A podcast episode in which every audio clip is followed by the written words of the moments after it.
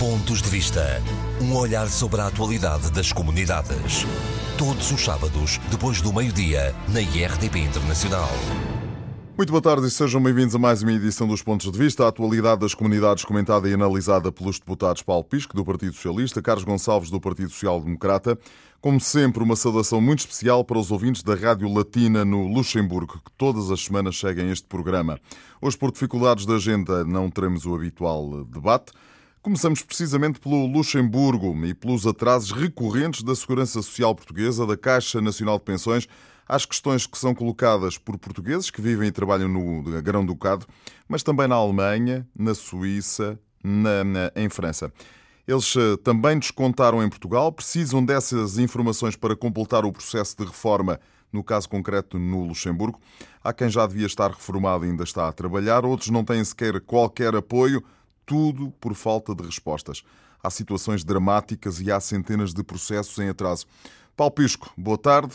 Como é que isto é possível em Portugal no século XXI? Eh, muito boa tarde. Em primeiro lugar, eh, gostaria de eh, saudar todos os nossos ouvintes que hum, em várias, em várias partes do, do mundo nos ouvem e, muito particularmente, gostaria de saudar todos aqueles que nos ouvem no Luxemburgo.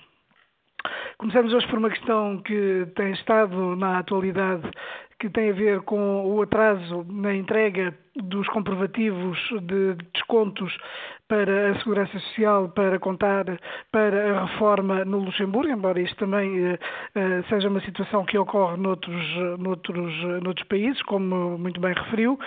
Uh, e, em primeiro lugar, eu gostaria aqui de dizer o seguinte, porque esta questão acho que se pode decompor uh, em várias partes e, sobretudo, uh, relativamente aos contornos que assumiu com várias notícias uh, sobre o mesmo assunto que surgiram nos últimos tempos.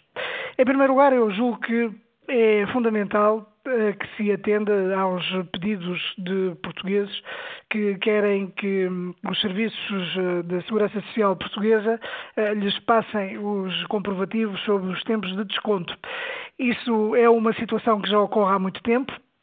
Eu estou, eh, eu, eu, eu, estou convencido que tem vindo a haver algumas melhorias, embora os atrasos ainda sejam uh, aparentemente uh, uh, relativamente grandes.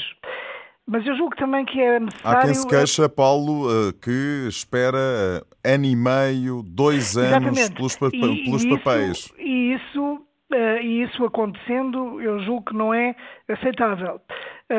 Mas eu também sei que o Governo tem feito algumas diligências para melhorar os pedidos. Eu acho que nem todos os pedidos têm o mesmo tempo de demora, depende das circunstâncias dos pedidos. Alguns são bastante difíceis, uh, mas eu também julgo que é necessário apurar eh, quantos casos é que estão um, nestas circunstâncias? Dá a aguardar há muito tempo. No Luxemburgo uh, fala-se de centenas de casos. Isso foi esta semana. Assim. Esta semana isso foi, enfim, eh, denunciado por parte Sim. dos conselheiros das comunidades portuguesas eu, eu que vivem e trabalham eu, no Luxemburgo. Centenas de casos era o que dizia o comunicado. Ouça, eu admito que haja muitos, eu gostaria de saber quantos. Isso é uma questão importante que se saiba, que é para não se criar assim também um alarme que desnecessário. Nós, obviamente, todos nós sabemos que existem casos dessa natureza, eh, de demoras eh, que são relativamente, que são relativamente grandes, eh, mas é preciso é preciso apurar quais são esses casos e a que é que eles referem.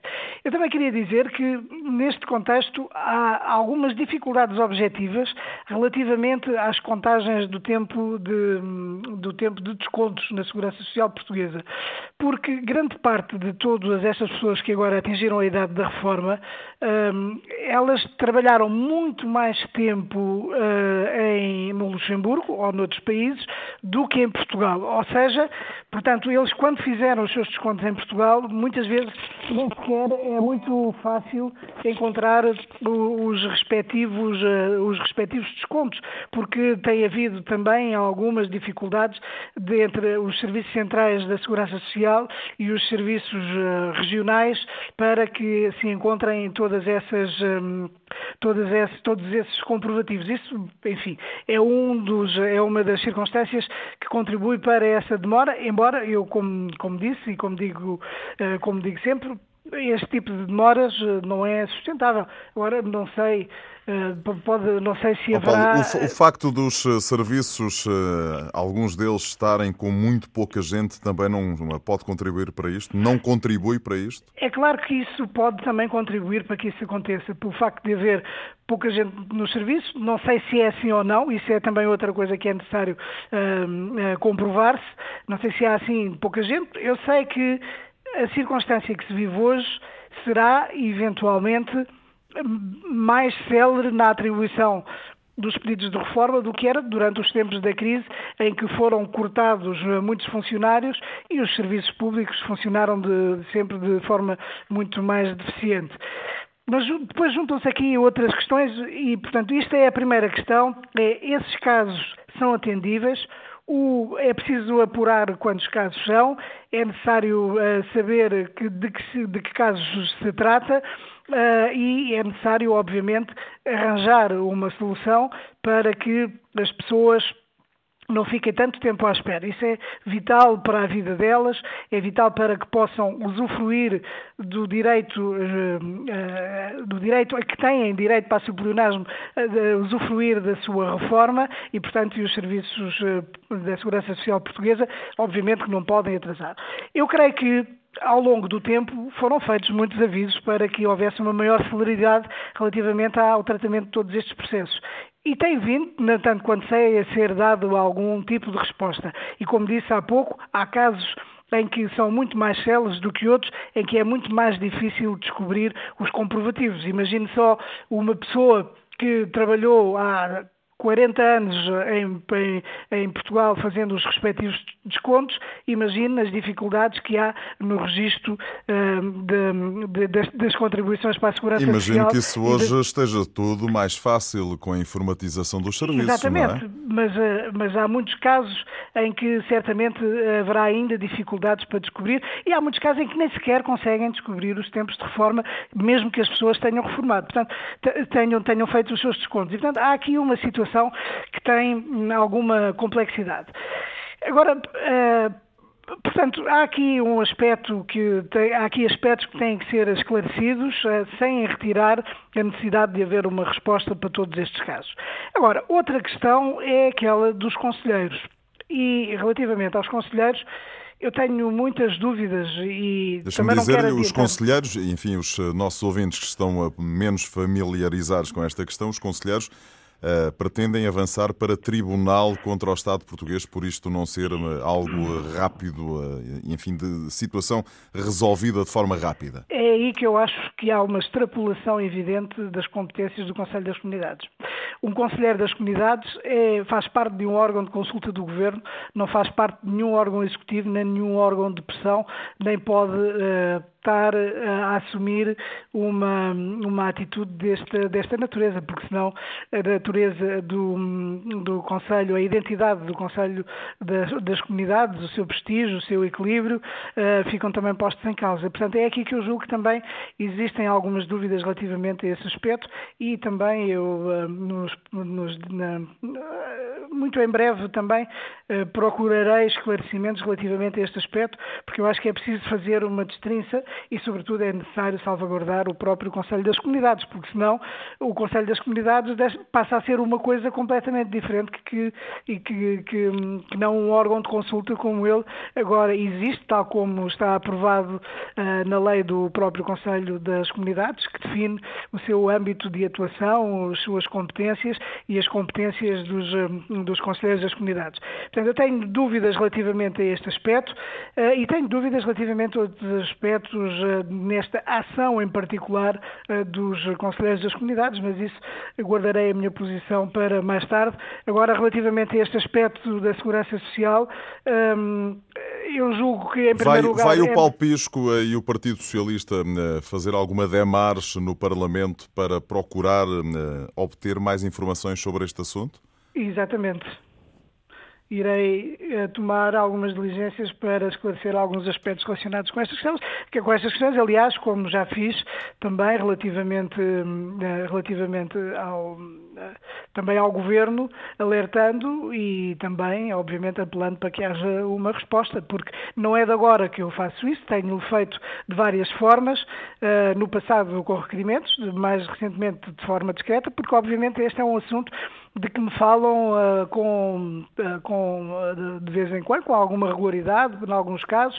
Noutros casos também é por isso que eu digo que é necessário que haja um apuramento deste tipo de circunstâncias. Também já me têm dito que em determinados momentos que as coisas estavam a correr bem, que os processos estavam a ser céleres e, portanto, há aqui questões que necessitam ser esclarecidas e, sobretudo, eu acho que não devemos embarcar em nenhum tipo de alarmismos relativamente a isto, dizendo que há centenas e centenas de pessoas que vivem, que estão na miséria, como surgiu aí numa notícia.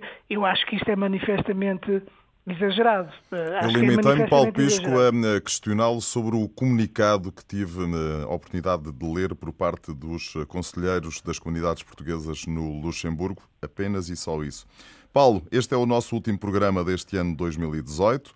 Para as comunidades portuguesas foi um bom ano, um ano positivo? Eu acho que foi um ano muito positivo para as comunidades portuguesas.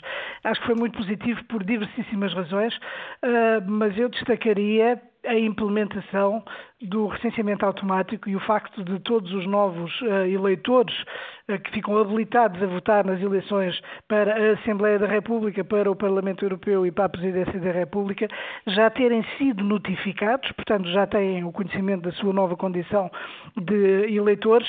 Uh, é preciso que as pessoas percebam, que estejam melhor informadas sobre isto, que isto, o facto de serem agora eleitores não quer dizer que daí um, advenha alguma obrigação, portanto que, eles, que isto seja um voto obrigatório, não é, continua a ser um voto facultativo e as pessoas podem, um, inclusivamente, desinscrever se assim entenderem, mas é muito importante que se mantenham inscritos e é muito importante que participem, porque, na minha opinião, esta é a medida mais arrojada, mais corajosa eh, que algum governo alguma vez tomou para dar uh, maior importância, para dar maior valor, para dar maior representatividade e voz às nossas comunidades. Se houver um voto maciço dos portugueses residentes no estrangeiro decorrente das alterações à lei que fazem com que agora se passe dos cerca de 320 mil eleitores para cerca de um milhão e meio. Se houver uma votação maciça dos eleitores, certamente que a forma como Portugal olha para os portugueses residentes no estrangeiro será completamente diferente. O seu envolvimento e as suas exigências terão outra voz e outra repercussão uh, no nosso país. Inclusivamente podem, uh, pode começar a pensar-se também em termos de uma maior representatividade com os deputados eleitos à Assembleia da República, o que é uma coisa muito importante na medida em que nós temos comunidades vastíssimas e espalhadas por todo o lado e é, é absolutamente fundamental dar voz às comunidades nos sítios mais recônditos. Eh, por exemplo, eu tive hoje, eu tive agora nesta, eh, nesta quarta-feira, estive em Montpellier, eh, onde raramente os deputados vão, mas que com muito custo se conseguiu criar dois cursos de português e eu tive a imensa satisfação também de poder estar presente na entrega desses diplomas e que é uma forma também de dar voz e visibilidade às nossas comunidades. Quando existem uh, também esta representatividade em que os deputados os eleitos, os representantes políticos podem estar presentes juntos das comunidades, eh, então elas ganham uma visibilidade que de outra forma não teria, passam a ser notícia e as suas pretensões e as suas exigências são muito mais facilmente atendíveis, Falta... seja em termos de, de, de, associativismo, de consulados, de ensino ou de relação com o nosso país. Portanto, eu julgo que isto é da maior importância. E Só falta o passo ver... seguinte, que é as pessoas terem a possibilidade de online poder exercer o direito de voto, não será para breve. Vamos ficar à espera. Paulo, eh, porque estamos no último eh, programa do ano, porque eh, só regressamos no dia 11 de janeiro. Já agora, quais são os seus desejos para este, este setor das comunidades portuguesas para o ano de 2019? Recordo que temos duas eleições. Em maio, a eleição para o Parlamento Europeu e depois, em outubro, a eleição para os deputados à Assembleia da República. O meu maior desejo é que os portugueses em 2019 um, tenham uma relação de proximidade também com as suas instituições em Portugal e que aproveitem este, esta oportunidade extraordinária que lhes é dada de participar nas eleições é um grande desafio para as comunidades portuguesas, é um grande desafio para a sociedade portuguesa e para as instituições portuguesas, porque o objetivo é dar voz à nossa, à nossa comunidade, torná-la mais influente em Portugal.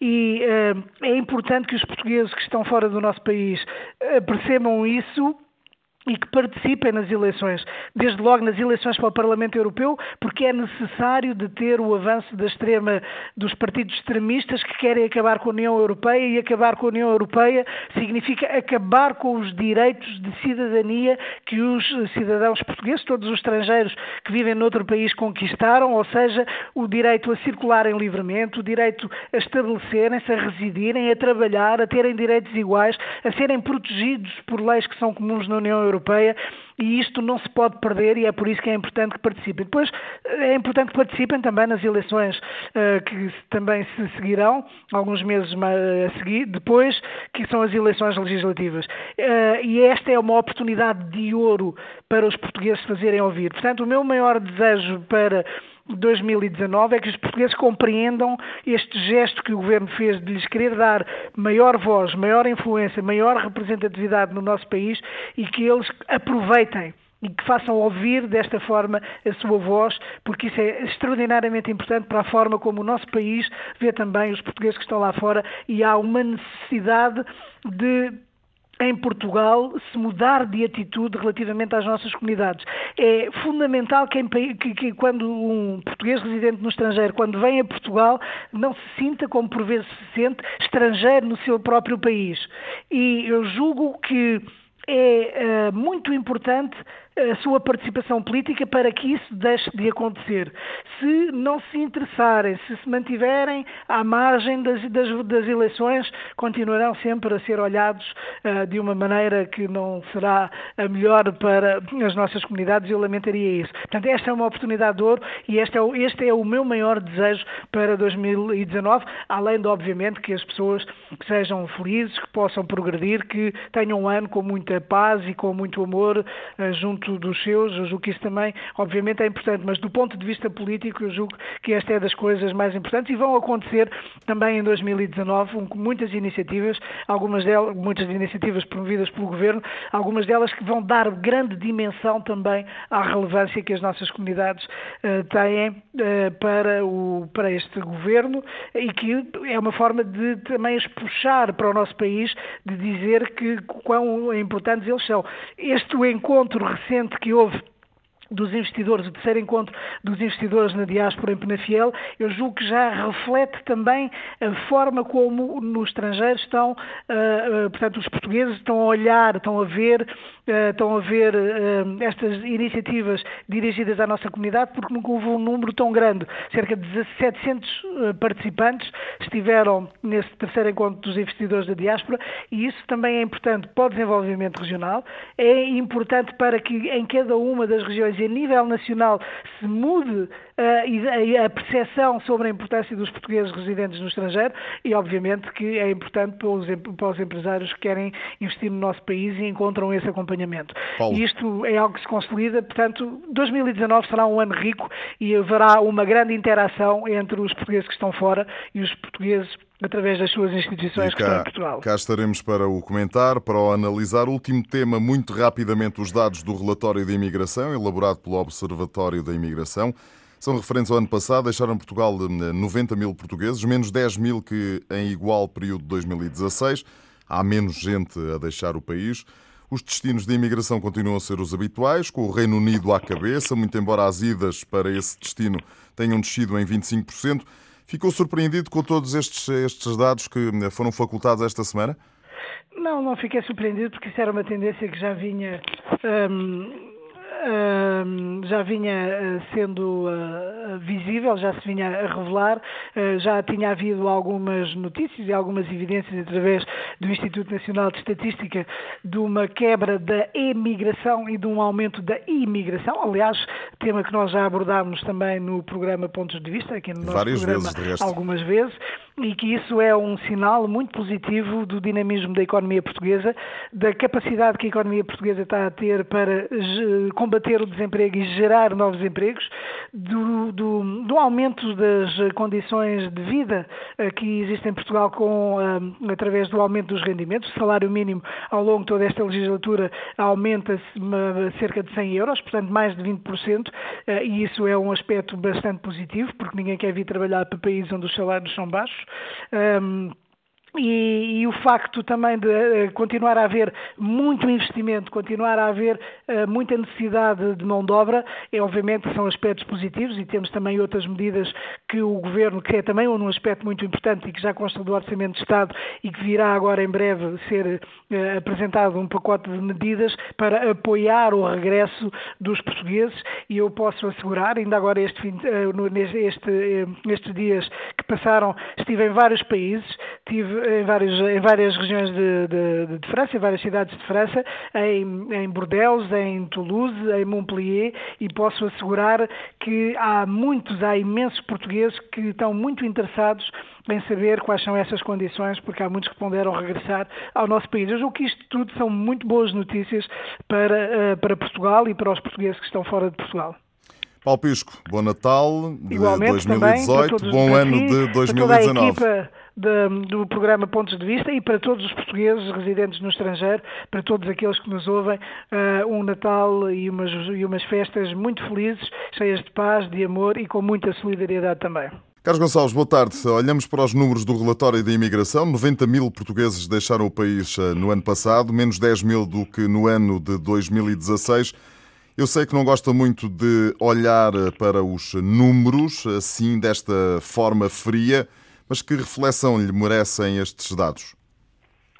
a primeira reflexão, que é eventualmente aquela que fazem todos os ouvintes do programa Pontos de Vista, que aproveito para saudar, é que depois de ter ouvido um conjunto de discursos que aparentemente não haveria imigração portuguesa, alguns devem ter ficado surpreendidos com o valor global dos portugueses que saíram em 2017, que são 90 mil, ou seja, numa tendência idêntica àquela que acontece desde 2014, mas eh, com uma particularidade é que o país que acolhia mais portugueses até aqui era o Reino Unido, continua a ser um país ainda que recebe muitos portugueses, mas que só o Reino Unido do ano passado para este há uma diminuição de 8 mil e que tem claramente o efeito do Brexit. Ou seja, são 25% de contas feitas. Ou seja, se, se por acaso sem o efeito do Brexit, eventualmente estaríamos com valores muito idênticos ao do ano passado, mas sendo 90 mil, eu acho que é um número suficientemente importante para realmente fazer refletir todos aqueles que têm vindo durante três anos a proferir declarações no sentido que acabaram com a imigração, que não há imigração, mas os ouvintes dos pontos de vista, muito particularmente aqueles que residem em países europeus, eh, porque é para aí que a maioria da imigração vai, eh, sabem de antemão continuam, claro, todos os dias portugueses a chegar. Portanto, estes números, e ainda por cima, feitos pelo Observatório de Imigração, demonstram claramente que estamos muito longe, muito longe de poder, como é evidente, acabar com o movimento migratório, até porque, como foi sempre, cada vez mais temos um mundo global de oportunidades e cada vez mais as pessoas procuram, por vezes, encontrar emprego em países, não propriamente em Portugal, até por vezes por razões profissionais. Mas isto também, como é evidente, retira alguma legitimidade a algum discurso, discurso político que temos tido, que começou praticamente quando este governo assumiu funções, que é algo extraordinário e que vem ao encontro daquilo aquilo que eu costumo dizer que é a política do interruptor, liga-se a luz, desliga-se a luz, mas a vida das pessoas não é assim e por isso eu não gosto muito de me referir a movimentos migratórios apenas como arma de arremesso político e utilizar os, os números como bem entendo. Agora são números que foram publicados, foram devidamente uh, uh, analisados e realmente devem merecer um, a análise de todos aqueles que acompanham a vida política do país e perceber que estamos longe, muito longe, de estancar o movimento migratório. Seja como for, falou aí na, na, no Reino Unido, continua a ser, enfim, o destino preferido, apesar dessa, dessa redução de 25%. Europa, maioritariamente, e há a novidade de termos muitos portugueses outra vez a irem para a Espanha. Hum, consegue perceber esta, esta escolha dos, dos portugueses? Consigo perceber, até porque a Espanha, como é evidente, o movimento migratório diminuiu para a Espanha, porque a Espanha sofreu uma crise praticamente ao mesmo tempo que Portugal sofreu. Hum? Tal e qual como o desempenho da França no plano da França, da Espanha, perdão, o desempenho da, da, Espanha no plano económico é fundamental para as nossas exportações, porque é um país com o qual temos uma relação económica muito forte. Também, como é evidente, quando a Espanha está em momentos favoráveis, é evidente que é um mercado de trabalho interessante, muito particularmente na área da construção e obras públicas, que durante muitos anos empregou muitos portugueses em diversas zonas do seu território e até sabíamos que, por vezes, vinham passar o fim de semana a Portugal e soubemos porque houve alguns acidentes trágicos que vitimaram portugueses que estavam nessa situação. Agora, com a Espanha outra vez a crescer e numa situação eh, bem melhor que a de Portugal, como é evidente, a Espanha voltou a ser um país apetecível pela sua proximidade, culturalmente também mais próxima, e, portanto, é normal que retome a imigração para a Espanha e a Espanha seja um país de destino agora também da nossa, da nossa imigração. Isso não temos com que nos surpreender. Carlos Gonçalves, portanto, não se revê nesta análise do Ministro dos Negócios Estrangeiros, Augusto Santos Silva, que falou que estes números sublinham a confiança no país, na economia, nas instituições financeiras por parte dos portugueses que foram obrigados a emigrar. E são palavras do Sr. Ministro. Os números dizem precisamente o contrário. Nós, como é evidente, podemos sempre defender o contrário do, do, do, daquilo que são os números. Agora, se o Sr. Ministro entende que a saída de 90 mil portugueses representa isso, é a forma de visão dele, porque é o mesmo que quando saíam 100 mil, dizia, e aos 110 mil, dizia imensas coisas extremamente negativas em relação à anterior governação. Mas também é verdade que o Sr. Ministro pertenceu a um governo que foi responsável que em 2011 o país tinha chegado à situação em que chegou e que obrigou muitos portugueses, face à crise que o país viveu e o memorando de entendimento que o governo do seu ministro assinou, tiveram que sair do país. Portanto, eu compreendo que, tendo em conta aquilo eh, que teve a ver com o seu passado como governante, agora tendo, como é evidente, dar a entender que estes 90 mil aparentemente não é nada e que demonstra que o país está de vento em pompa no crescimento e no desenvolvimento. Eu acho que isto demonstra precisamente o contrário, porque mesmo quando estamos a crescer, apesar de estarmos a crescer pouco, os portugueses continuam a sair, o que realmente deve, deveria uh, ao governo fazer, claramente, como costuma dizer, pensar. Carlos Gonçalves, estamos a chegar ao final do ano de 2018. É de resto este o nosso último encontro semanal. Regressaremos no ano que vem. Uh, do seu ponto de vista, que balanço faz deste ano? Uh, enfim, focado obviamente naquilo que nos importa aqui, que são as comunidades portuguesas. Faz um balanço positivo? Eu acho que o balanço que eu faço tem a ver com eh, a forma como os portugueses que residem na imigração ou que residam no estrangeiro encaram a sua relação com o país de origem. Nós sabemos claramente que os portugueses residentes no estrangeiro, independentemente dos tempos e das situações que o país viveu, nunca deixaram de acreditar e de apostar no país. Eles são o melhor exemplo disso. Mas também é verdade que uh, hoje estamos a viver, particularmente que eu estive agora na Alemanha, a viver um momento em que em alguns países já vamos quase na quarta geração e é fantástico ver as nossas comunidades a tentarem manter a sua ligação a Portugal e, por vezes, sendo eles próprios a desenvolver um conjunto de atividades no plano plano cultural ou do ensino da língua que acabam por suprir a ausência do Estado.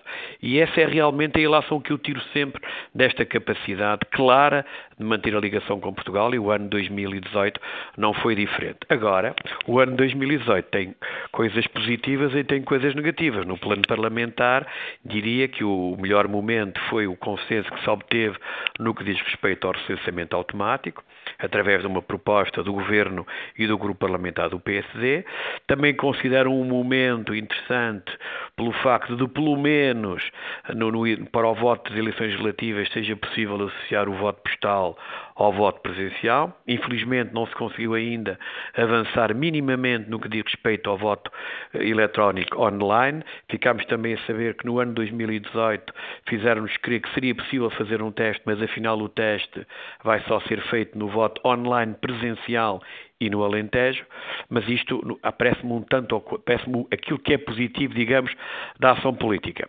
Aquilo que me parece negativo no seu todo é que eh, mantivemos mais um ano em que tivemos praticamente a área social das comunidades portuguesas esquecida pelo governo, a área dos jovens esquecida pelo governo, a área do ensino do português que se mantém precisamente igual com uma rede idêntica à dos anos anteriores e até inferior àquilo que foi no anterior governo, ou seja, aquilo que eu acho e que entendo e que se começa a percepcionar aqui e ali é que a área das comunidades portuguesas deixou de ter a relevância, a, a, a, a, relevância no plano governativo que teve em épocas anteriores e esse é o ponto que eu considero mais negativo porque é importante que as comunidades portuguesas sejam entendidas como uma prioridade e que não sejam apenas para alguns eh, factos políticos que são criados, particularmente em pseudo-inaugurações, que sejam discutidas uh, e, como é evidente, chamadas, digamos, à discussão do todo nacional. Falamos aqui muitas vezes eh, dos serviços consulares, das dificuldades dos serviços consulados um pouco por todo o mundo. 2018 trouxe né, melhorias. Os portugueses sentiram isso quando né, recorrem aos consulados de Portugal para tratar do cartão de cidadão, do passaporte, para fazer um registro. Há melhorias ou não? No geral, é assim, essa pergunta tem que ser feita desde logo às pessoas eu tenho Qual um é a sua percepção? Porque o senhor, exatamente, o, o senhor viaja muito tenho, e fala muito com as comunidades O sentimento que eu tenho no plano geral é que a situação tem-se vindo a deteriorar de ano para ano. Nós temos postos em que tem sido possível aqui e ali melhorar o atendimento, mas no geral e sobretudo nos países de maior dificuldade, nós não temos tido essa capacidade. Por exemplo, na Europa, o país que neste momento mais necessita uh, do, do, do, do, serviço consular é claramente o Reino Unido e nós estamos com prazos de, de marcação da ordem dos 5 meses, 6 meses em alguns documentos e as pessoas nem sequer conseguem fazer a sua marcação. Temos, um, temos uma questão dos recursos humanos, que aparentemente seria a grande medida destes governos socialistas e com o apoio parlamentar mais alargado. Todos nós sabemos que até o próprio governo reconhece que é agora que vão tentar recrutar, mas aparentemente a verba disponível é inferior do ano passado, o que quer dizer que é mais um conjunto de palavras e pouco de coisas concretas.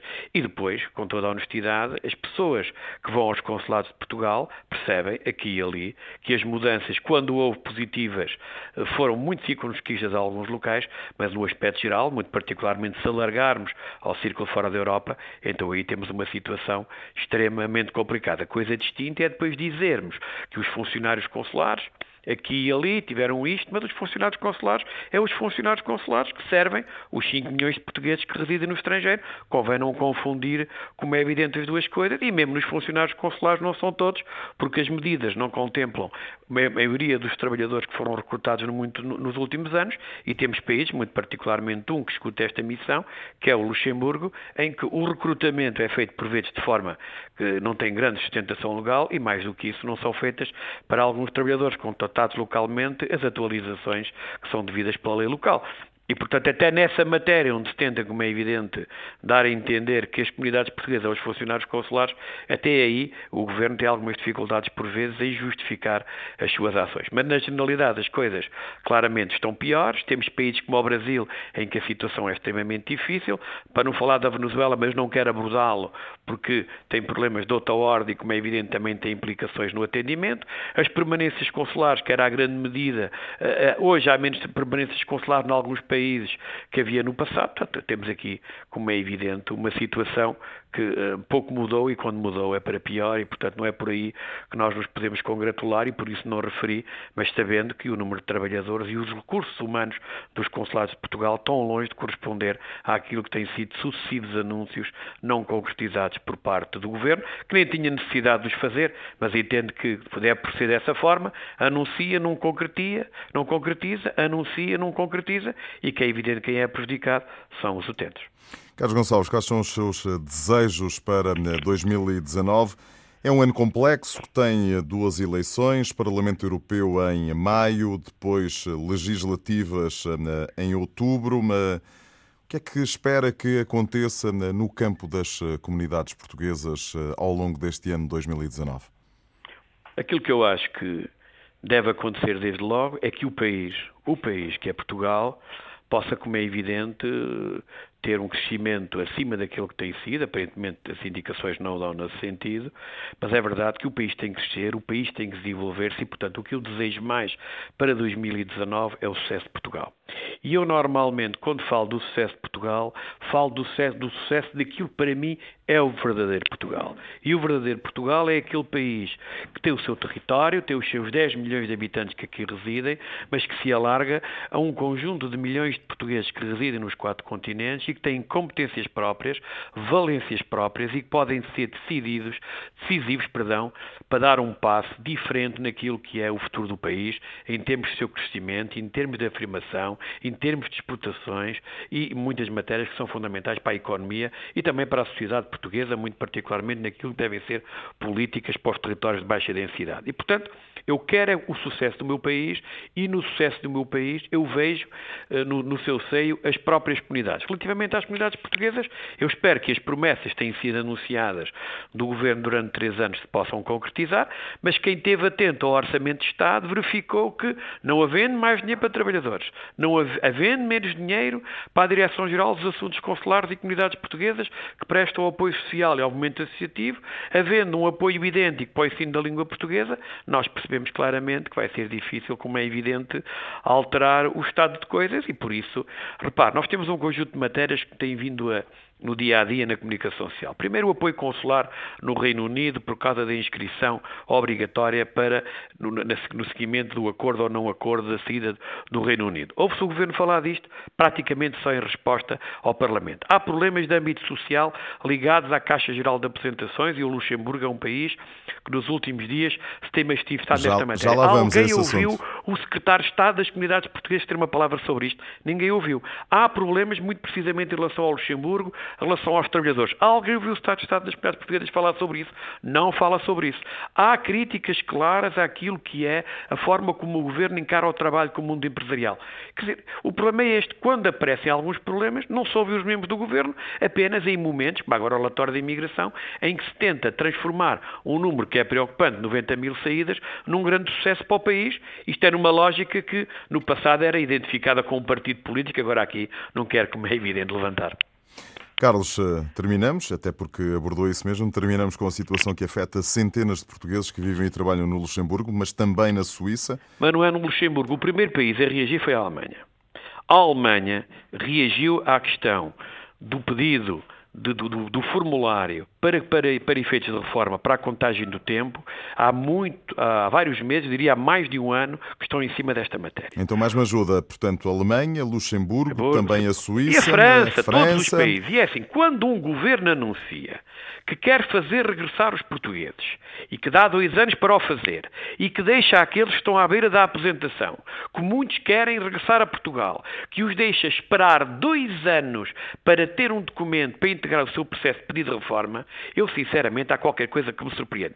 E porquê é que isto acontece? Isto a questão é exatamente essa. Porquê é que isto acontece? Era acontece, a minha questão. Como é que isto é possível? Um governo que anuncia que não há austeridade, mas depois deixa os serviços na míngua e claramente o Centro Nacional de Pensões deixou de atender pessoas da imigração ao telefone, que telefonavam para lá, pois já não havia número de telefone. E, sinceramente, deixa as pessoas completamente entregues a si próprias. A si próprias. E, realmente, os próprios consulados, em alguns países, não conseguem, como é evidente, acompanhar esta questão, porque eles próprios não são culpados, e eh, ficamos com uma imagem muito negativa junto das autoridades dos países de acolhimento e deixamos os portugueses, alguns, em situação de grande dificuldade porque não conseguem ter direito à sua reforma. E é, este governo não tem uma única iniciativa de âmbito social. Acabaram as iniciativas com o movimento associativo da área social, acabaram a formação de dirigentes nessa área, acabou a criação de rede eh, em matérias da área social e agora, nesta matéria muito concreta e muito específica, depois de terem sido interpelados em sede de Comissão de Segurança Social e Trabalho, dos negócios estrangeiros, no Orçamento do Estado, nunca responderam e agora estão confrontados com uma situação em que as comunidades, como é evidente, se começaram a organizar, muito particularmente no Luxemburgo, que até já motivou uma posição admite, admite dos próprios conselheiros das comunidades portuguesas. Que admitem processar o Estado português. É, eu acho que as pessoas devem ficar um tanto ao quanto surpreendidas, porque isto é o, é o, tal governo de esquerda, muito preocupado com o Estado Social e com a questão social. Até os imigrantes portugueses não merecem para a reforma. Se trabalharam a sua vida, não merecem que lhe enviem um formulário que lhes permita constituir o seu processo de reforma. Eu, sinceramente, fico extremamente preocupado como é que é possível encarar estas questões. Como é que isto questões. se resolve, Carlos? Resolve, como é evidente, dando mesa ao Centro Nacional de Pensões para poder, como é evidente, tratar desta questão a tempo e horas. Esta é que é a questão de fundo como tivemos problemas também no, no, na Conservatória dos Registros Centrais, nós temos tido problemas gravíssimos que têm criado imensos problemas aos, às pessoas que estão no estrangeiro e que não, não, passam só pelos consulados. As pessoas às vezes acham que a nossa administração é só o consulado. Não, é muito mais do que isso. E estes são exemplos gravíssimos, porque são pessoas que tiveram uma carreira contributiva, como é evidente, querem beneficiar dos seus direitos, e aqui temos um Estado português, o Estado que não responde e que aparentemente não preocupa ninguém. E isto não se vai resolver em 2019.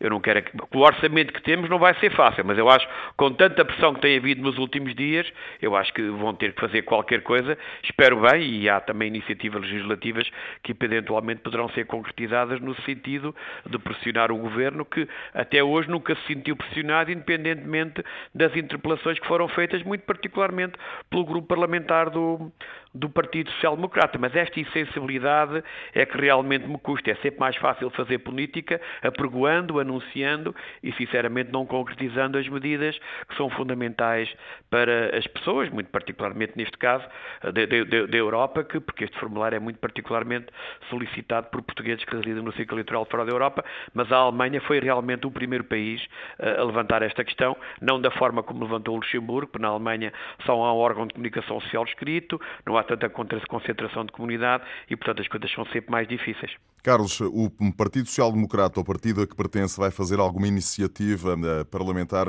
em o relação PSD a este assunto? já fez, já interpelou várias vezes o Governo, nomeadamente o, Ministério, o Ministro dos Negócios Estrangeiros, ainda particularmente na última audição com, para o Orçamento de Estado, sobre esta questão, chamando a atenção que há um conjunto de serviços, há aqui referi dois, que estão a, a prejudicar, pela sua incapacidade de resposta, os portugueses que residem no estrangeiro. Nós temos portugueses à espera dois anos desse tal formulário. Dois anos. Eu não sei se as pessoas têm noção do que é dois anos no fim de um período de vida contributiva e de trabalho noutro país e depois querem passar, virar a página. Ou seja, quando, quando já estão para se reformarem, têm que trabalhar mais dois anos porque falta o papel. Depende de alguns casos, e os casos vão variando, alguns deixam de trabalhar, depende também dos países, e há coisas que vão mudando, mas é mais ou menos. Mas basicamente é isso, não? Logicamente é isso. É uma pena que assim, que assim continuemos a, a, tratar quem reside no estrangeiro, mas por isso é também quando se fala destas matérias, dizem sempre os imigrantes. Eu pensava que éramos portugueses a residir no estrangeiro, mas é sempre os imigrantes, e, e por isso é importante é valorizar agora, como valorizaram esta semana, a questão da, das remessas, aí eh, já valem, já são interessantes os imigrantes. Carlos Gonçalves, bom Natal, boas entradas e até para o ano. E eu aproveito também para, para, enviar uma mensagem de Natal para todos os ouvintes do programa Pontos de Vista é, que, e que seja um Santo Natal, até porque o Natal é o momento da família e os imigrantes portugueses constituíram a sua vida e construíram a sua vida sempre em torno da família, emigraram por causa de, dar um, de tentar dar um futuro melhor à família e conseguiram concretizar os seus objetivos, muito particularmente com o apoio da família. E que 2019 seja um ano bom para todos todos nós e que para Portugal e como é evidente para as comunidades portuguesas e também para a RDP Internacional também merece. Cá estaremos. O Pontos de Vista regressa a 11 de janeiro. Até lá, desejo-lhe umas festas felizes. Pontos de Vista. Um olhar sobre a atualidade das comunidades. Todos os sábados, depois do meio-dia, na IRTP Internacional.